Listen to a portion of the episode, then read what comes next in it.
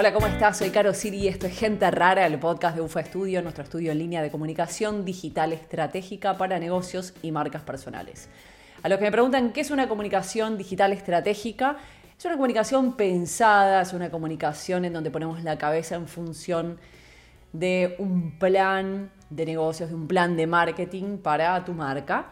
Eh, por eso es una comunicación digital estratégica. No es así nomás, no es improvisada, sino que es dentro del marco de un plan para cumplir objetivos y demás. En ufaestudio.com tenemos cursos, tenemos eh, servicios uno a uno, mentorías, asesorías, nada. Entra a la web y fíjate, pero aclarado este punto, eh, para que se entienda qué es lo que hacemos, y, si lo necesitas, obviamente. En el tema de hoy, hoy quiero hablarte de un tema que es confuso. Nosotros somos un estudio en línea de comunicación digital, o sea, en Internet.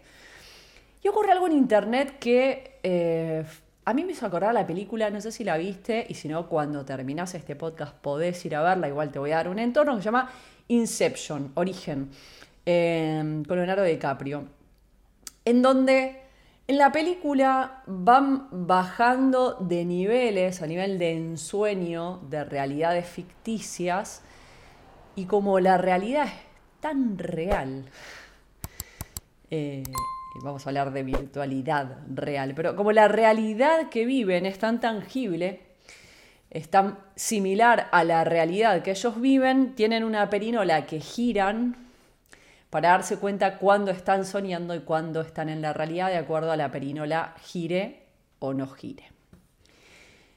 Dicho esto, no te spoilé la película, la tenés que ver igual y está buena. Pero ¿cuál es la comparación que quiero hacer hoy? Internet creo que ha llegado a un punto, y todavía nos falta avanzar un montón, pero hemos llegado a un punto en la virtualidad de creer que Internet es la realidad, al punto de, creo yo, y a veces siento que necesitamos esa perinola para despertarnos o para saber si estamos en, un sueño o si estamos viviendo la, realidad.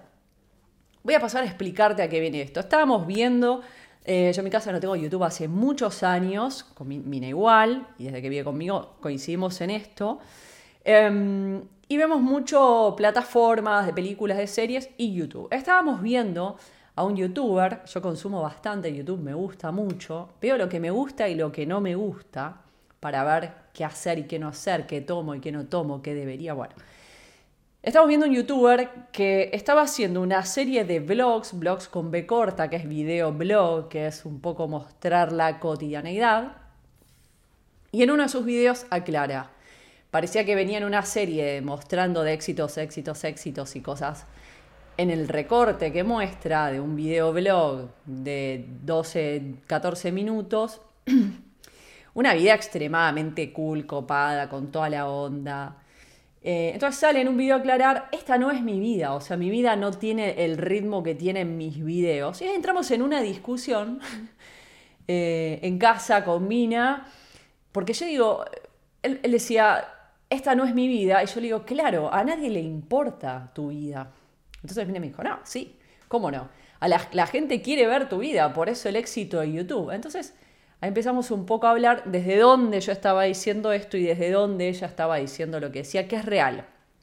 El consumo cada vez menor de televisión, del show, del espectáculo, de las luces, del todo perfecto, del maquillaje, al consumo de Internet cada vez más real. Ahora está empezando a subir el piso, ¿no? Pero Internet en algún momento creo que el éxito fue esto, lo cotidiano, lo, el video no perfecto, con oscuridades, con algo desordenado atrás, mostrar, eh, ya lo dijo Julio Leva en la entrevista que le hice acá en Gente Rara, ¿no?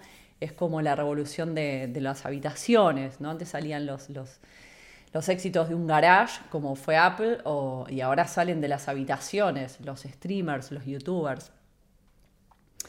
Y esto empieza a ser confuso, eh, porque esto, ella me decía que la gente sí quiere ver la vida del otro y es real y hay un sentido, o ayer, esto siempre estar mirando, ¿no? La ventana indiscreta, eh, la película de Hitchcock, eh, del observar, gran hermano, ¿no? Que ya vamos a hablar de esto, los realities y del reality a la realidad, la realidad pura de alguien desde su cuarto, del cuarto de su casa, desde su vida, desde su cotidianeidad con un móvil grabándose, con, una camarita, sin, mucho, sin mucho efecto. Y esto se empieza a confundir con la realidad. Cuando yo le decía a nadie le interesa ver tu vida, es que a nadie le interesa ver la vida tal y como es la vida del otro. Si yo pusiera una cámara 24 horas de mi vida sería muy aburrido. Si yo te grabo las mejores partes de mi vida, lo edito, lo compilo, eso te lo entrego en un video, mi vida empieza a ser interesante. Y eso es lo que queremos ver. Vamos a partir de un punto y es que, para conectarlo con Inception, la realidad es la de nuestras vidas. O sea, nuestras vidas transcurren en la realidad. Internet no es la realidad. Si queremos puede ser una realidad virtual, es una virtualidad, es como una recreación de la realidad. Y vamos a ver por qué. Te lo voy a llevar al teatro.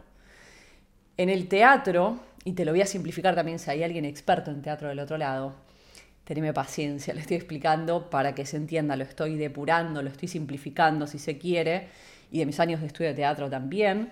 Em, el naturalismo, que es un género de teatro, el naturalismo mostraba, por ejemplo, eh, dos horas, ¿no? Una obra de teatro, dos horas.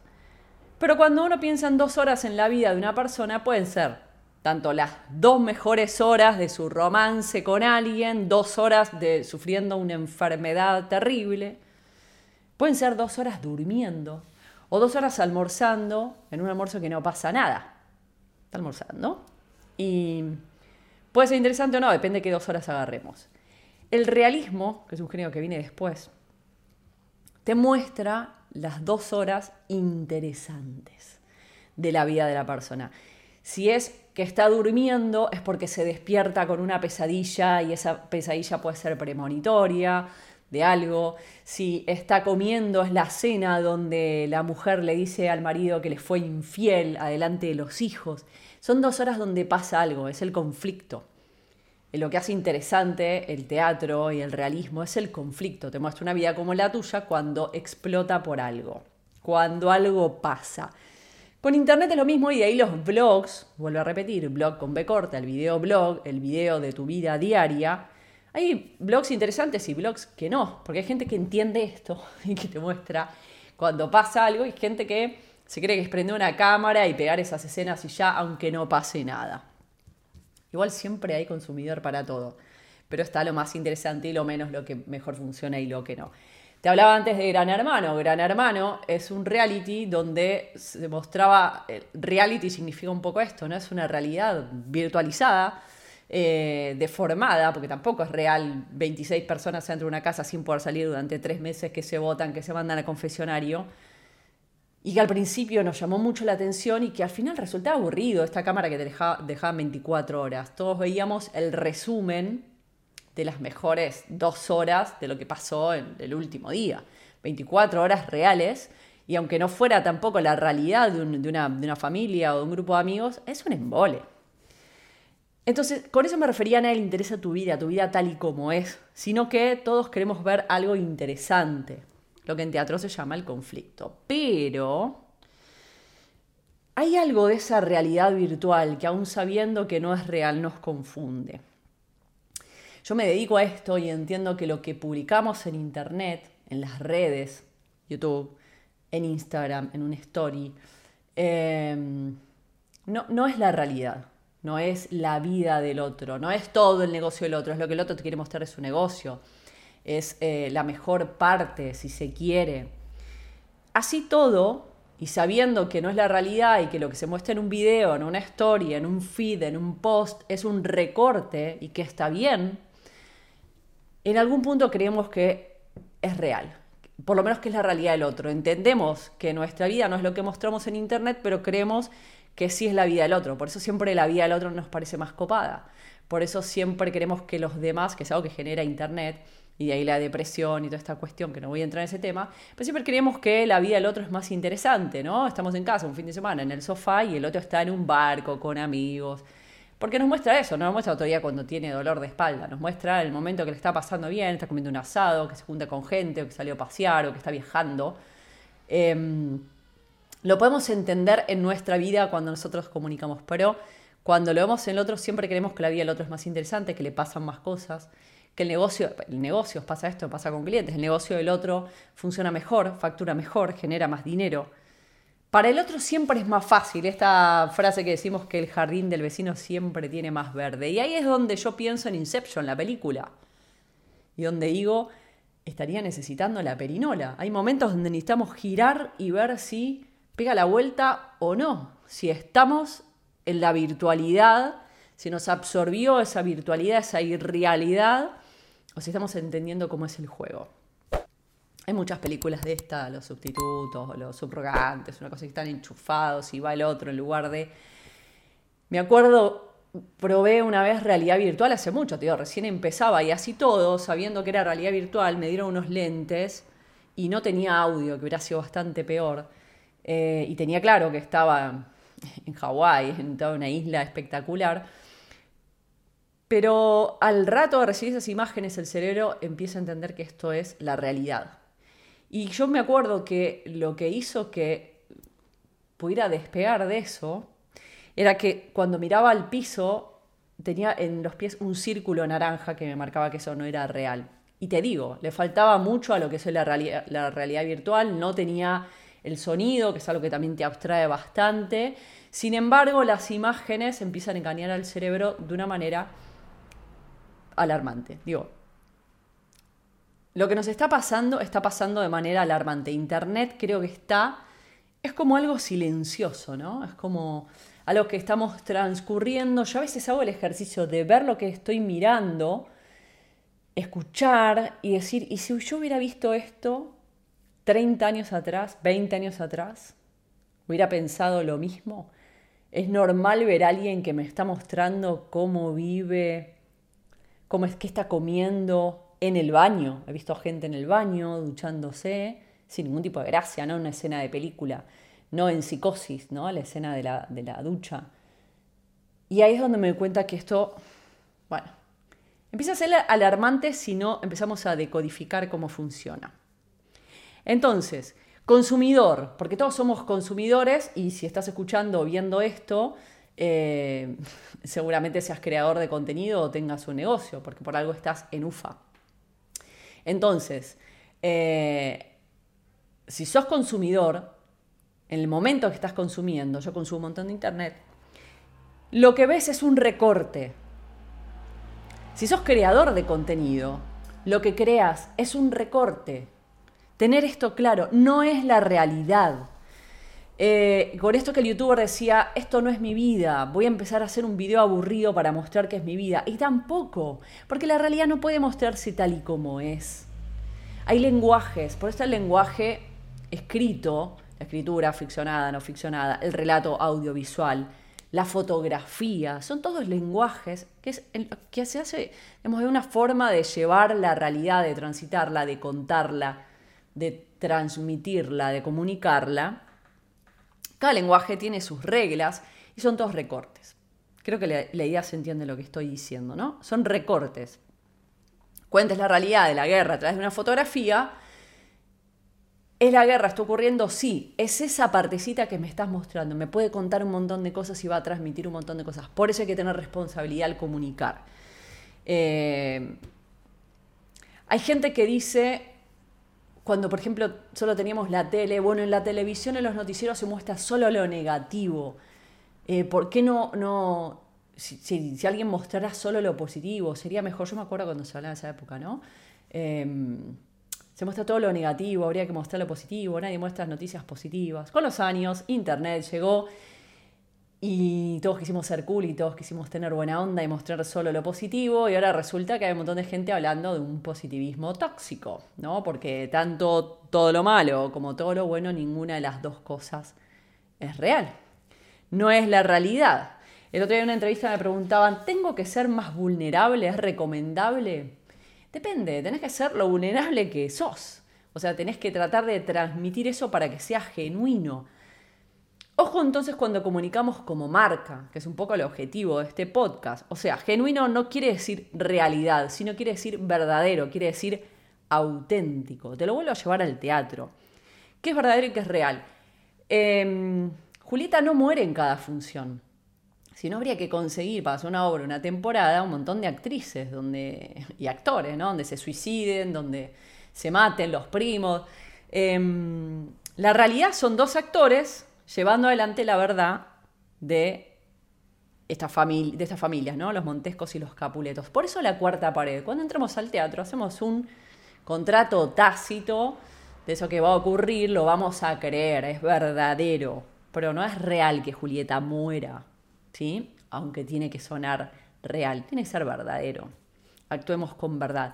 Entonces, cuando estemos en Internet, cuando hagamos la comunicación de nuestra marca, tenemos que mantener esa cuarta pared, ese contrato tácito. Es mucho más peligroso en el, lenguaje audiovisual, o sea, porque es mucho más fácil de creer. Vieron que las películas ponen los hechos reales o los personajes no están basados en hechos reales, si es así es pura coincidencia. No, no es pura coincidencia, hay un guion detrás, hay música, hay un montón de cosas que te llevan a creer que eso que ves es real, pero ponen mensaje. En internet no está ese mensaje, entonces estoy poniendo este podcast ahí un poco para que lo, para que lo pensemos, para que lo tengamos presente. Sos consumidor, lo que ves no es real. Es un recorte. Si sos creador de contenido, lo que haces es un recorte y lo que mostrás es un recorte. Tenés que elegir bien qué para no aprovecharnos de esto y tomar a la gente por tonta y hacer creer que lo que estamos mostrando es la única realidad que ocurre. Ni caer nosotros en la trampa tampoco de creer que siempre la vida del otro es más interesante, el negocio del otro va mejor le es más fácil. Em, entender esto, tener presente eh, estas cuestiones. Me parece que acá lo interesante es que como no tenemos la perinola para girarla y para ver eh, hasta dónde lo que está ocurriendo es real o no, entender que Internet se construye de recortes, la comunicación, que es a lo que nos dedicamos nosotros, eh, desde el estudio, hacemos eso, bueno, construyamos una verdad, unos recortes de realidad que comuniquen lo que quiere comunicar tu marca, sin hacer creer lo que no es, ni sin dar a entender eh, otra cosa, porque esto puede ser eh, muy peligroso. El otro día, mira, te voy, a, contar esta anécdota, el otro día hice, una amiga hizo una publicación en el día de la visibilidad lésbica em, y ella tiene una pareja mujer, entonces puso un post en Instagram, una story, con un, como un test, un test de embarazo que decía eh, lesbiana, no sé qué, bueno, que había dado positivo lesbiana. Arriba, si eso hubiera sido solo eso, se hubiera entendido que se refería a que ella era lesbiana y que estaba visibilizándose. Pero arriba había un mensajito que decía, les quiero compartir esta hermosa noticia. Cualquiera que la conoce, como está en pareja, entiende que estaban buscando un bebé y que finalmente ambas mujeres están embarazadas, ¿no? que van a conformar una familia, están esperando un bebé. Entonces la felicité, me dijo, no, no, nada que ver. Y yo le digo, es súper confuso. Entonces ahí empezó la discusión, que sí, que no, qué pensaba ella, la esposa de ella o la pareja de ella, qué pensaba Mina, qué pensaba yo. Y dije, bueno, vamos a hacer una cosa. Eh, como ellas están, están buscando, dije, por ahí es confuso por eso. En mi caso, quizá no lo sea porque no estoy buscando eh, tener un hijo. Entonces digo, bueno, lo voy a compartir en mis redes sin decir nada a ver qué pasa. Y finalmente fue muy confuso. Un montón de gente me empezó a felicitar por esto eh, y fue una, una forma de comprobar. La prueba estuvo hecha para justamente probar eso, que más allá de que el entorno no esté dado, Nunca le dije a nadie que estaba buscando un bebé. Sin embargo, cuando la comunicación, que es un segundo, bueno, son 15 segundos en el caso de una story en Instagram, puede generar una confusión muy grande. Es mi red personal, no tenía que ver con mi trabajo, eh, entonces pude hacerlo, pero realmente hay que tener mucho cuidado cuando comunicamos porque todavía no se ha inventado la perinola de Inception. Hasta acá este episodio de Gente Rara, soy Caro Siri. Este, este, es el podcast de UFA Studio. ufastudio.com es nuestro sitio. Ahí tenés servicios personalizados para construir tu marca, para crear tu negocio online, para vivir lo que te gusta y para tomar cursos a tu ritmo. Te espero en la plataforma eh, y espero que tengas un buen día. Y nada, te dejo pensando en la realidad y en la realidad virtual para que cuando consumas y comuniques tengas esto presente. Gracias por estar del otro lado. Nos encontramos en el próximo episodio de Gente Rara.